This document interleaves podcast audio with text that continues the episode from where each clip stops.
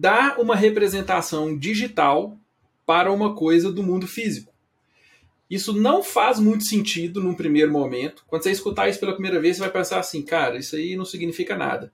E sim, você está certo. Se você tem uma mentalidade até antes de entender blockchain, você está certo. Não faz sentido você representar digitalmente uma coisa do mundo real. Só que com o surgimento da tecnologia blockchain, a gente passou a conseguir ter propriedade digital.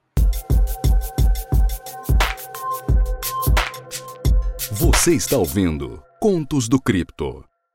Bem-vindos a mais um episódio do Contos do Cripto. E hoje a gente veio com um assunto que um monte de gente pediu.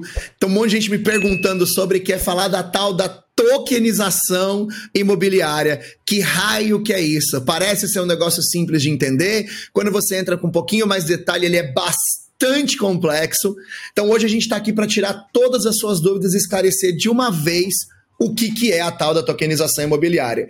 E para fazer isso, a gente convidou, eu não sei se dá para falar isso, mas o nosso advogado favorito, para mim, um dos maiores especialistas em direito de blockchain no Brasil, o grandíssimo Ícaro Avelar, que vai se apresentar aqui para gente. Ele já gravou outros episódios, mas se é o primeiro episódio que você está vendo com ele, ele vai se apresentar e fica a recomendação para você assistir os outros episódios que são incríveis para você aprender aí como declarar imposto na pessoa física e na jurídica para quem trabalha com cripto. Ícaro, manda bala. Estevão, valeu. Kennedy, brigadão pelo convite aí de novo. Pessoal, meu nome é Ícaro, eu sou advogado. É, eu vim de uma carreira jurídica tradicional, atuando em departamento jurídico de empresas multinacionais e migrei para esse meio cripto tô nesse mundo louco aí desde 2017 e hoje em dia eu tô full time, eu presto, eu vivo de prestar assessoria jurídica para projetos cripto e assessoria jurídica e tecnológica para empresas que não são cripto, mas querem implementar uma solução em blockchain dentro do modelo de negócio que elas já possuem. A famosa portabilidade Web 2 para Web 3. Exatamente. Está acontecendo todos os dias. Tem alguém me procurando querendo fazer. Bom demais. Eu sou o Kenneth Correia, eu sou diretor de estratégia da 8020 Marketing, sou aí um entusiasta do universo cripto e Web3, em especial para as iniciativas de metaverso. Mas tenho que falar que com o Ícaro eu já resolvi a minha declaração de imposto de renda com cripto, que foi muito legal. Ainda não precisei usar para imposto de renda pessoa jurídica, mas na pessoa física já estou usando o que eu aprendi com ele nos nossos episódios aqui no Contos do Cripto. Bom, bom eu, bom. Sou, eu sou o host aqui do episódio, trabalho com marketing digital há 14 anos, estou há quase dois já trabalhando no universo de cripto. Hoje eu trabalho com numa empresa de fracionamento de NFT chamada Niftify, que inclusive foi onde eu conheci o nosso queridíssimo advogado do dia aqui. Então, Ícaro, eu quero ir direto com aquela pergunta básica que não pode faltar. Eu quero que você explique para a gente o que, que é tokenização imobiliária, utility token, como é que é esse processo de a gente transformar um contrato em papel físico registrado no cartório num bem digital, né, que pode ser negociado em diversas formas. Conta aí pra gente o que, que é isso. Cara, isso é muito legal. Isso é dar uma representação digital para uma coisa do mundo físico. Isso não faz muito sentido num primeiro momento. Quando você escutar isso pela primeira vez, você vai pensar assim, cara, isso aí não significa nada. E sim, você está certo. Se você tem uma mentalidade até antes de entender blockchain, você está certo. Não faz sentido você representar digitalmente uma coisa do mundo real. Só que com o surgimento da tecnologia blockchain, a gente passou a conseguir ter propriedade digital. A gente conseguiu evitar uma coisa que chama duplo gasto de ativos digitais. E como a blockchain conseguiu evitar isso, conseguiu evitar que você copie e cole um arquivo, a partir do surgimento dela, a gente consegue representar digitalmente coisas do mundo real. Tem algum grau de complexidade, não exatamente tecnológico, o grau de complexidade para fazer isso é jurídico, mas a tecnologia já resolve muito bem. Você consegue, com 100% de garantia, matematicamente provado, atribuir a uma coisa do mundo real uma representação digital, que será impossível de ser copiada, de ser roubada, de ser hackeada, de, de acontecer qualquer coisa, e que acompanha a existência material é, daquilo que ele está referenciado. Ô, Ícaro, o que eu acho interessante é que as pessoas têm essa dificuldade de fazer essa ponte, mas na realidade o dinheiro sempre foi algo físico. E eu vou ser sincero, eu não lembro, não lembro de verdade a última vez que eu botei a mão num dinheiro de papel. né? E aí você fala, cara, você tem. Eu fico. Eu lembro uma vez que eu perdi o documento do meu carro. O inferno que foi, porque Nossa, eu precisava provar que eu era dono do carro porque eu não tinha o, do, o, documento de propriedade que provava que eu era dono do carro.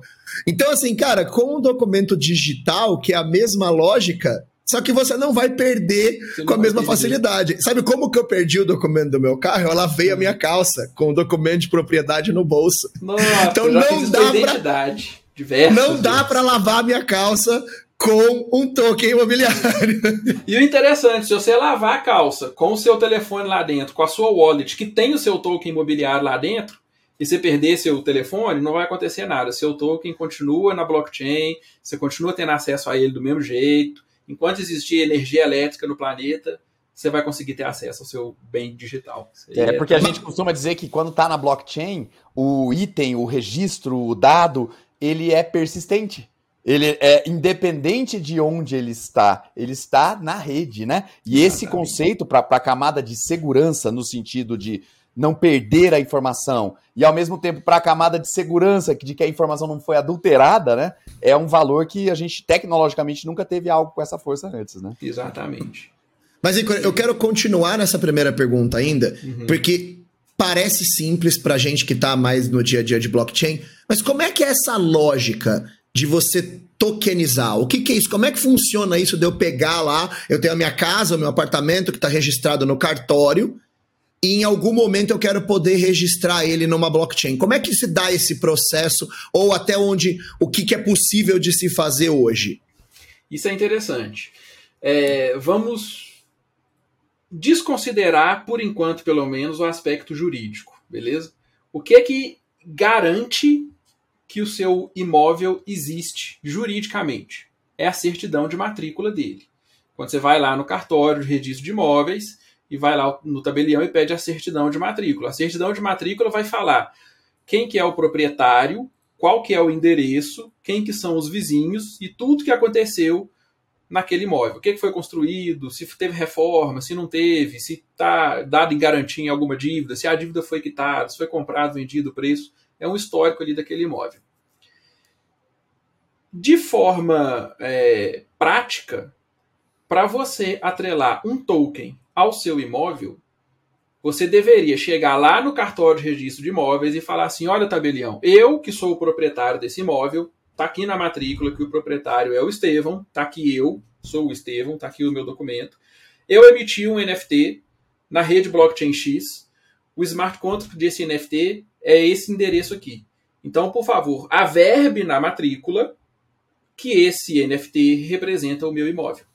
Aí lá na matrícula do imóvel vai estar o tabelião vai falar: "Ah, o Estevão veio aqui no dia tal e me falou que emitiu o NFT representado pelo smart contract X na blockchain tal e que esse NFT representa o imóvel dele". A partir desse momento que você consegue fazer isso, qualquer lugar na blockchain que o seu NFT movimentar, as pessoas vão conseguir, vão ter a segurança de que ele de fato referencia ali o seu imóvel. Qualquer coisa diferente disso, as pessoas precisam confiar que aquele token que você falou que representa uma coisa, de fato representa. E aí a gente já tem uma primeira yellow flag aqui. Trabalhar com ativos reais tokenizados depende é um paradoxo, mas depende de confiança. E blockchain é uma coisa que surgiu exatamente para que ninguém precisasse confiar em ninguém. Mas pelo menos por enquanto, trabalhar com bens materiais tokenizados, você depende de confiar naquela pessoa que está tokenizando ali. Porque você tem que confiar, por exemplo, que, vamos supor, um carro. Não existe um carro, não. Vamos pegar um, um notebook. Eu estou com meu notebook aqui. E aí eu posso emitir um token e falar assim, ó, esse token aqui representa o meu notebook. Quem comprar esse NFT me passa o endereço que eu mando o notebook para sua casa. A pessoa precisa confiar que eu não emiti mais de um token. Eu posso ter gerado um outro endereço em uma outra rede e emitir outro token que representa. E eu posso fazer isso infinitas vezes. Esse é o problema. Mas eu, vamos, vamos falar o seguinte: você tocou nesse ponto de não precisar confiar. Como essa é uma palavra que a gente usa muito uh, no dia a dia, tem um significado corriqueiro para as pessoas, toda vez que você fala não precisa confiar, é, bate uma dúvida, né? E em blockchain a gente tem o conceito de trustless. Uhum. Por que, que é importante? O que, que a blockchain trouxe para dizer o seguinte: você não precisa mais confiar e isso é uma coisa boa. Como é que não confiar é uma coisa boa? É, isso é muito louco, porque é o conceito é. de. É, é, você escuta, eu não confio. Peraí, não, você não. Não é que você, não, não tem confiança, você não precisa confiar, né? A é. confiança já é no sistema, né? Exatamente. A confiança é no sistema. O sistema tem uma determinada arquitetura que você sabe que qualquer transação ali dentro só pode ter acontecido de acordo com a regra a qual o sistema foi configurado. Então, se eu transferir um Bitcoin para uma outra pessoa, essa transferência só aconteceu se o Bitcoin existia na minha wallet e se eu tinha saldo suficiente para transferir. Então, se eu tenho um imóvel tokenizado e eu transferi esse imóvel, o token dele só foi transferido se ele de fato existia na minha wallet e se eu tinha saldo suficiente para transferir esse token. Porém, como ele referencia um ativo do mundo real, aí a pessoa precisa confiar que eu não emiti outros tokens. Em quem referenciou, né? É, tem que confiar em quem referenciou. É, é uma primeira uh, yellow flag. Então, deixa eu te perguntar sobre isso agora.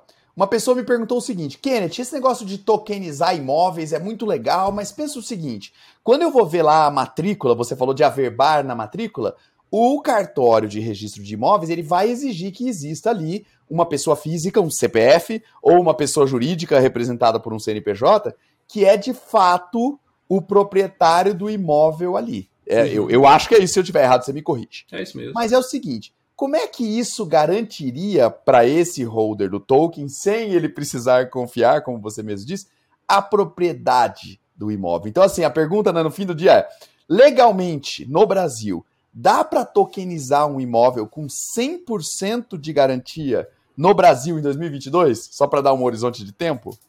Aí aqui vai um grandíssimo balde de água fria para todo mundo. Não, não dá absolutamente qualquer empresa que virar para você e falar assim: compre esse token, que comprando esse token você é o proprietário do imóvel, está falando uma mentira. Comprar token não significa que você é proprietário de imóvel. Por quê? O nosso sistema registral imobiliário, que é previsto lá no Código Civil, determina lá no artigo 1245, parágrafo 1, que a propriedade imobiliária só é garantida com o registro no cartório de registro de imóveis. Então você pode fazer o que você quiser da sua vida. Blockchain é um sistema registral muito mais eficiente do que qualquer cartório. Só que a nossa lei fala que a transferência só é válida, que a propriedade só é garantida se tiver registrado no cartório. Então, não interessa se blockchain é muito mais eficiente, não, não interessa nada. Você pode ter o seu ANS, com milhões de NFTs valiosos ali dentro, provando que você é você, com a publicidade do seu ANS, com anos já de ANS rodando, o, o smart contract do, do token tendo sido emitido pelo seu ANS, não adianta nada. Se não tiver lá no cartório de registro de imóveis, não é proprietário. Isso é previsto especificamente no artigo 1245, parágrafo 1. Ele fala assim: que enquanto não registrar o título translativo o, o alienante continua a ser o, o proprietário do imóvel. Ou seja, se eu falo para você que se você comprar o token você passa a ser dono do meu imóvel, isso é uma mentira. Você compra o meu token e no fundo, no fundo, eu continuo sendo o dono do imóvel, porque lá na matrícula eu sou o dono. Qual que é a consequência disso? Vamos supor que eu tenho um imóvel aqui de 400 mil reais. Aí você vai lá e compra o token de 400 mil reais. Eu posso ir lá no cartório e vender meu imóvel para outra pessoa. Eu posso pegar o meu imóvel e dar ele de garantia em uma outra dívida. Ou eu posso ainda trocar o meu imóvel com outra pessoa. E aí, na hora que você chegar aqui para morar na minha casa, querer entrar, e já tiver alguém, ou tiver sido derrubado e construir um prédio em cima, você pode entrar na justiça contra mim. Só que o juiz vai virar e falar assim: meu cara, isso aí não significa nada, o Ícaro aplicou um golpe, sim, em você, ele cometeu um ato ilícito, só que aquele imóvel ali não é a garantia da sua dívida, não. A gente vai ter que começar uma ação de cobrança, eventualmente até uma ação penal, se for o caso, para tentar descobrir quais bens que o Ícaro tem, para tentar te ressarcir esse prejuízo que ele te deu. Mas esse imóvel que ele falou que era seu, isso aí você não vai conseguir. Esse é o problema, é o atual cenário da tokenização. Não significa que não dá para fazer alguns tipos de modelos de negócio envolvendo imóveis e token. Mas transferência de propriedade imobiliária com token não tem jeito de fazer. Aqui no Brasil, algumas empresas já tentaram. Teve um caso muito famoso lá no Rio Grande do Sul. É, a Netspace tentou e o, o, a Corregedoria do Tribunal de Justiça mandou reverter a operação porque foi o, o, o cartório de imóveis chegou a registrar porque não entendeu muito bem o que, que o Tolkien estava fazendo ali no meio daquela documentação toda, registrou do mesmo jeito. E aí, quando foram ver, entenderam que o Tolkien dava a entender que ele era representativo de propriedade, e aí a Corregedoria do Tribunal de Justiça mandou reverter a operação, porque isso não, não é previsto em lei. E é diferente, não é que não é previsto em lei. A lei prevê uma coisa específica. Aí a gente já tem um ponto interessante. Se o modelo de negócio está diferente da forma específica que a lei prevê, ele não é válido. Só que se a lei não prevê uma forma específica para o seu modelo de negócio, você pode fazer o que você quiser. E nesse caso tem o específico, né? Então, quer dizer, se tem o específico. É. Agora, deixa eu entender uma coisa. Eu, eu, e aqui, óbvio que não é uma crítica a Netspace, afinal de contas, todas as empresas estão tentando é, tá achar uma tentando. forma. É. é. e eu já ouvi falar muito bem, inclusive, dos sócios da, da Netspace, né? Os fundadores. Mas pelo, eu quero entender um pouco até onde você sabe do, do modelo de negócios deles. E, e, e, e ver o que, assim, porque eles estão ainda lá e estão operando e tal. Então, pelo que eu entendi, é o seguinte como é que seria a tokenização no modelo deles? O imóvel é transferido para a instituição da NetSpaces, então ela se torna proprietária do imóvel, e é feito um contrato entre a NetSpaces e o proprietário atual que determina que quem for dono daquele NFT tem a real propriedade do imóvel. É, é alguma coisa nessa linha? Sim, ela, ele é mais ou menos nesse sentido. Só que é, aí é aquilo, tá todo mundo tentando e são tentativas. E, e, é, e tá certo mesmo. Tem que tentar e bater no regulador e, e até ir tomando porrada até descobrir um jeito. Só que esse modelo, no final das contas, o meu entendimento é: se você vai fazer isso, você não precisa de token. Se você já vai fazer um contrato transferindo a propriedade do imóvel, você não precisa de um token. Você vai lá e transfere a propriedade, pronto.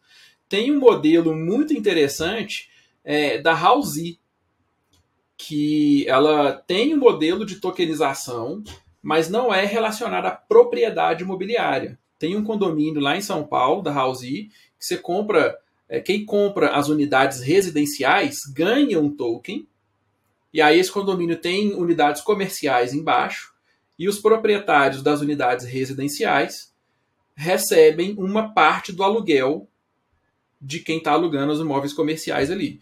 E o token é o que dá o direito de receber aquele aluguel. Ou seja, você aí é um modelo onde relaciona imóvel com token. Não é exatamente uma tokenização imobiliária, porque é, o token ele não representa a propriedade do imóvel, só que ele é um modelo de negócio que linka sim os dois mundos de forma muito eficiente. Quase como se fosse um contrato simplificado, podemos dizer assim? Sim. Ele mas, é mas, mas eu ainda queria segurar uma coisa dentro desse modelo da Netspace, porque uma das coisas que me perguntaram foi o seguinte: legal. Então, vamos supor que dê para fazer. Eu transfiro um imóvel meu para Netspaces, a Netspaces cria aquele contrato, ela é uma empresa confiável, ok.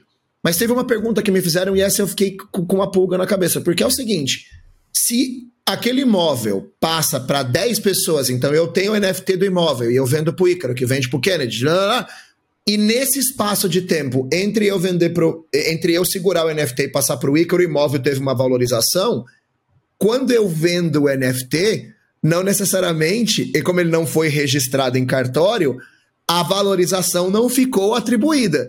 Então, eu teria também um quesito de. Imagina que ele, esse imóvel fica cinco anos passando como NFT, ninguém necessariamente pagou imposto, então é uma evasão fiscal. Fala um pouco dessa maluquice pra gente aí. É, e isso é uma área cinzenta. Porque ainda tem um, um, um outro problema, né? Quando você está transacionando imóvel o, e, e, tem uma valorização e vende imóvel com valorização, você tem um imposto de renda sobre ganho de capital. Só que se você comprar outro imóvel dentro de 120 dias, você fica isento desse, de pagar esse ganho de capital. Só que quando a gente faz isso por NFT, o meu entendimento é que se você está vendendo um NFT e o imóvel que ele representa valorizou, não existe correlação entre o imóvel e o NFT.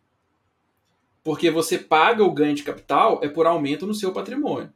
O imóvel valorizou. E o imóvel não está no seu patrimônio. Você não é proprietário. Se alguém for lá pedir a certidão de matrícula do imóvel, não é o seu nome que está lá. O que está no seu nome é o NFT que no meu entendimento, nesse tipo de operação, ele não representa absolutamente nada. Então, se por algum acaso o, o, NFT valorizar, você vai cair na regra geral de ganho de capital de, da ISLA do normativo 1888. que seria, tipo, eu comprei o NFT por 100 mil, vendi por 120 mil, eu tive 20 mil de valorização. Seria, tipo, pura e simplesmente isso. Sim. Exatamente. E aí, essa valorização, você vai pagar a regra dela dentro do, do ganho de capital para é, criptomoedas, que é a regra geral lá da ISO normativa 1888. Então, assim. Carol, vamos lá. Você me jogou o balde de água fria mais cedo, né? Você uhum. comentou assim, cara, não dá 100%. Mas depois você já começou a falar de alguns modelos de negócio. O Estevão te perguntou sobre a questão de ganho de capital. Queria te perguntar o seguinte: que outros modelos de negócio de tokenização imobiliária que você já ouviu ou pensou ou ouviu falar ou imagina que dê para botar? Por exemplo, eu sou presidente do conselho de uma loteadora aqui no Brasil.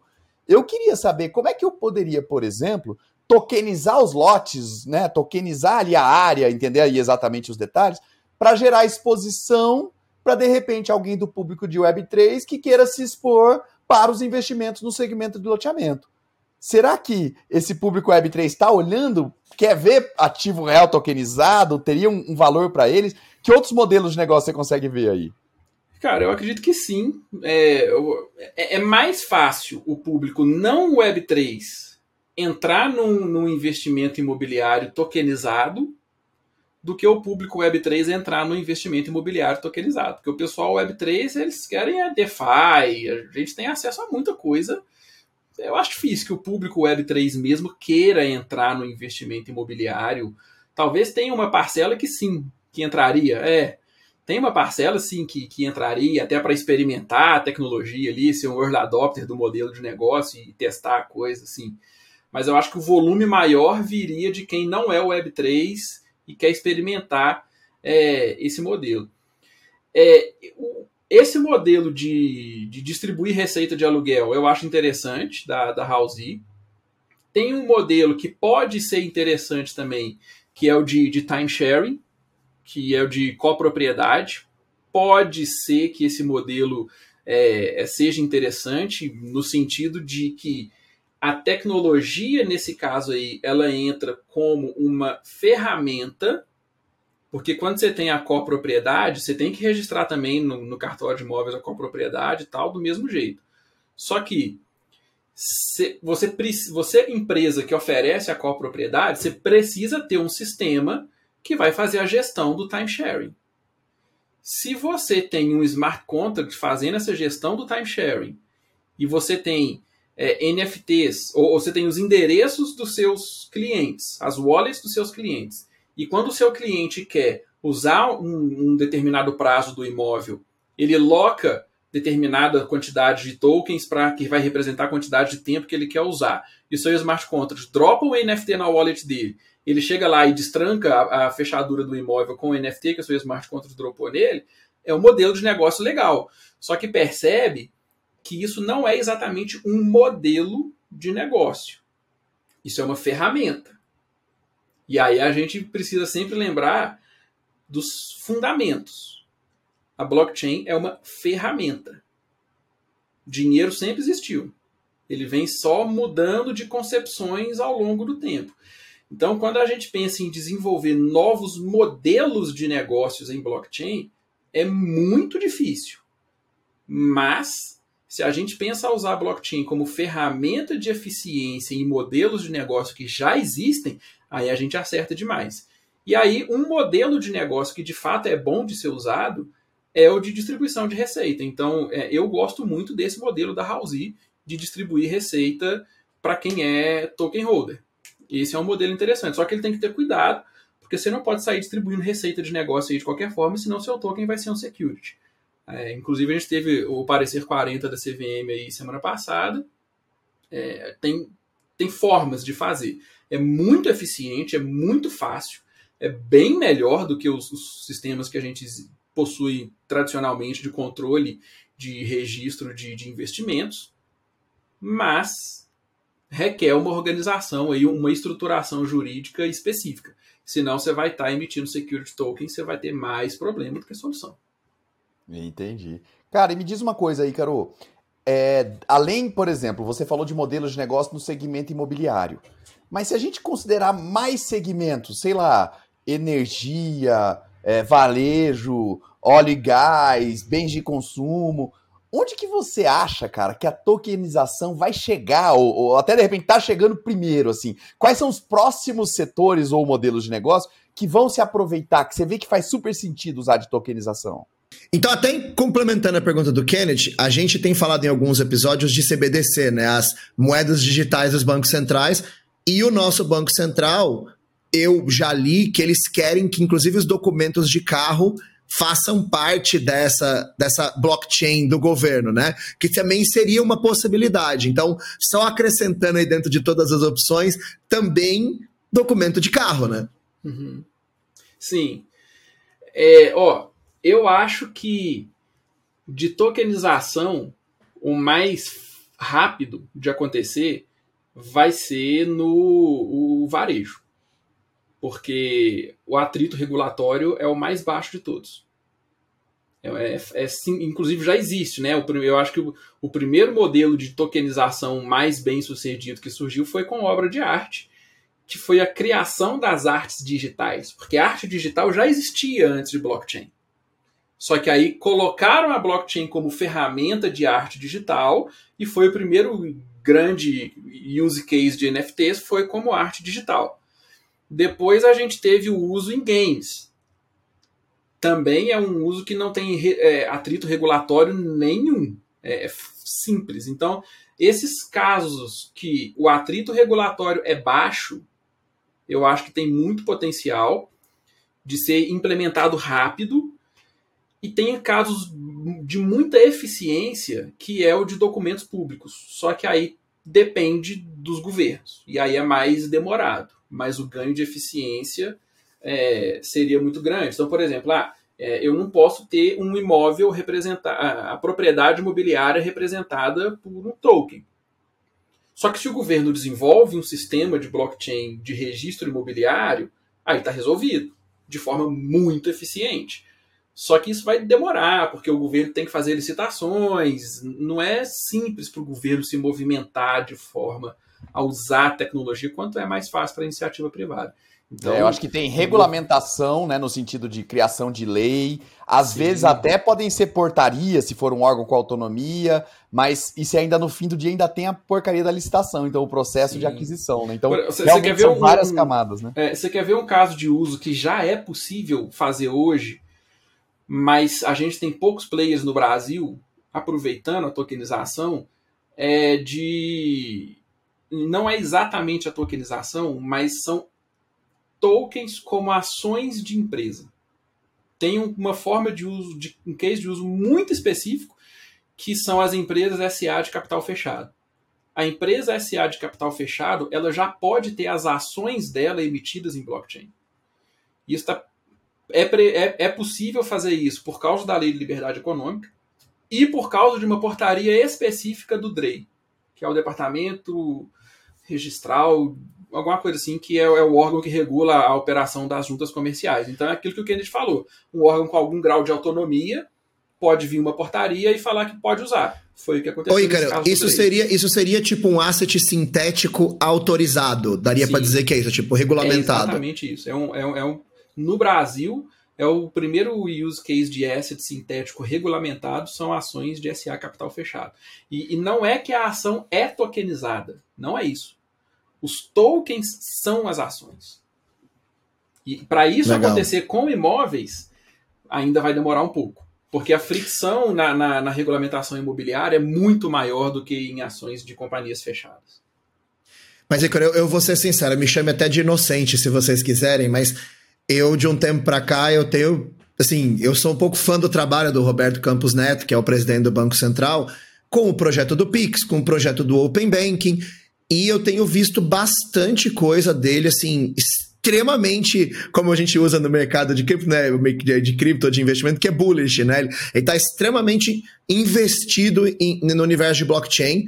E ele falou, ele falou que em 2023 começam os testes com a CBDC brasileira e que o documento de carro vai ser um dos documentos que ele quer lá que facilitaria incrivelmente a negociação de carro se a gente pudesse não, não ter mais o documentinho em papel. Então eu estou bem animado com isso ele, ele falou que no roadmap lá, 2024 já vai começar a ter teste público da, da blockchain brasileira. Então, a gente tem até perguntado aqui em geral para algumas pessoas do mercado financeiro sobre isso, mas a pergunta que eu quero encerrar o episódio com você aqui é: você que conhece as amarras jurídicas, então você sabe a realidade de tempo, como é que você está enxergando esse futuro de tokenização no Brasil, né? Já que a gente está aqui falando de imobiliária, principalmente da imobiliária, mas como é que você enxerga um, um, um futuro de médio e longo prazo aí, envolvendo todas, tudo isso que a gente conversou aqui de tokenização com foco no imobiliário? Cara, eu enxergo como inevitável. É impossível que não aconteça, independentemente do, do atrito regulatório, beleza? É, tem algumas coisas que as pessoas vão preferir fazer no ambiente tokenizado, mesmo que ele não seja regulado. O, a, a, tokenização imobiliária ela é delicada de chegar nesse. Eu acho que ela não vai chegar nesse nível, porque imóvel é uma coisa muito cara. Aqui no Brasil, a gente tem essa história do sonho da casa própria. É difícil de você conseguir comprar um imóvel. Mas, Mas pra... talvez fracionalizado, você comprar mil reais é. de um imóvel é um risco mais aceitável, e né? Ainda tem o seguinte: uma coisa é você comprar mil reais de um imóvel do ICA. Você está vendo aqui agora, pela primeira vez no podcast. Mas imagina uma construtora gigante, sei lá, tipo uma Gafisa, uma PHV da vida. Cara, se essa construtora colocar lá no site dela que está vendendo fração de imóvel por mil reais, eu não quero nem saber de onde é que é. Eu vou lá e compro, entendeu? Porque se uma construtora dessa falir, então, patrimônio de afetação bilionário, cara, cara, beleza. Aí eu perdi mil reais, mas eu experimentei o negócio ali e, e assumi o risco, tá bom. Beleza, eu assumi Afinal, é de contas, é isso que a gente faz no mundo cripto, né? Tudo é. que a gente faz é assumir risco. a gente compra macaquinho entediado aí, comprar uma fração do imóvel não é nada. Mas, Icor, a última, a última agora, então, mesmo pra gente encerrar, seria que janela de tempo que você vê, primeiro, as pessoas que já são de Web3 começando a brincar com, to com tokenização de real world assets, né? E que, e que já né? E eu sei que assim, prever futuro é sempre errar, mas só para saber o que tem na cabeça do Ícaro. Então, que tempo, que janela de tempo para quem já é Web3 testar? E que janela de tempo você acha que isso chegaria num público mais amplo? Cara, para falar a verdade, já está acontecendo, né? A Netspace já tentou. Tomou bomba lá no Rio Grande do Sul, mas tentou. Alguém comprou o token. Alguém desenvolveu o smart contract. Alguém entregou o imóvel e falou: toma esse imóvel aqui, tenta fazer. Então o que está acontecendo já está acontecendo. Uma hora alguém vai acertar um modelo ou a regulamentação vai ser ajustada para permitir mais pessoas fazerem. No aspecto específico imobiliário, é, a regulamentação ser ajustada, eu acho que demora um, um pouquinho aí, sabe? Eu acho que a gente pode considerar aí pelo menos uns dois anos para ter uma lei que vire e fale assim, ó, agora o novo padrão de registro imobiliário vai ser esse aqui. Isso não vai acontecer em dois anos. Mas ne, durante esses dois anos, testes vão acontecer. Aí, com certeza, que vai ter testes em grupos menores, ou talvez em algum grau de sandbox aí, em parceria com o Banco Central e, e órgãos reguladores de, de, registros imobiliários. Isso aí vai acontecer com certeza. E fora de imóveis, aí já existe, né? Já tem empresa no Brasil com ação tokenizada, já que eu tenho certeza absoluta, existem duas já. Uma em Curitiba, chama Trust Digital, e outra em, em São Paulo, chama Melhor Indústria. Então, que, que já é uma realidade, já é. Isso aí já. Estamos dando os primeiros passos agora dessa realidade. Então, que já está acontecendo, já é certo. Ícaro, assim, para variar, você super esclarecedor. É interessante ver um advogado que consegue ser tão claro, falar em linguagem tão simples como você fala. É, eu tô bastante envolvido, né, com já com, com, com, tokenização imobiliária, porque no dia a dia do meu trabalho a gente já tá mexendo com coisas nessa linha. Mas, cara, eu saí desse episódio sabendo muito mais do que eu sabia. Bom. E com curiosidade pode fazer milhões de perguntas. A gente né, chegou no nosso tempo, mas se a galera pedir aqui embaixo, com certeza eu quero te chamar muito mais vezes aqui para o Contos do Cripto, cara. Quero te agradecer claro. de verdade. Kennedy, obrigado também por estar aqui com a gente, mas obrigado de verdade para você que ficou aqui até o final com a gente, assistiu o episódio inteiro. Eu sei que já deu aquela curtida, já pegou o link e já copiou o link para mandar para os amigos que estão procurando sobre o tema, porque eu sei que a gente hoje passou pelos principais tópicos. Então, obrigado de verdade e até o próximo episódio do Contos do Cripto.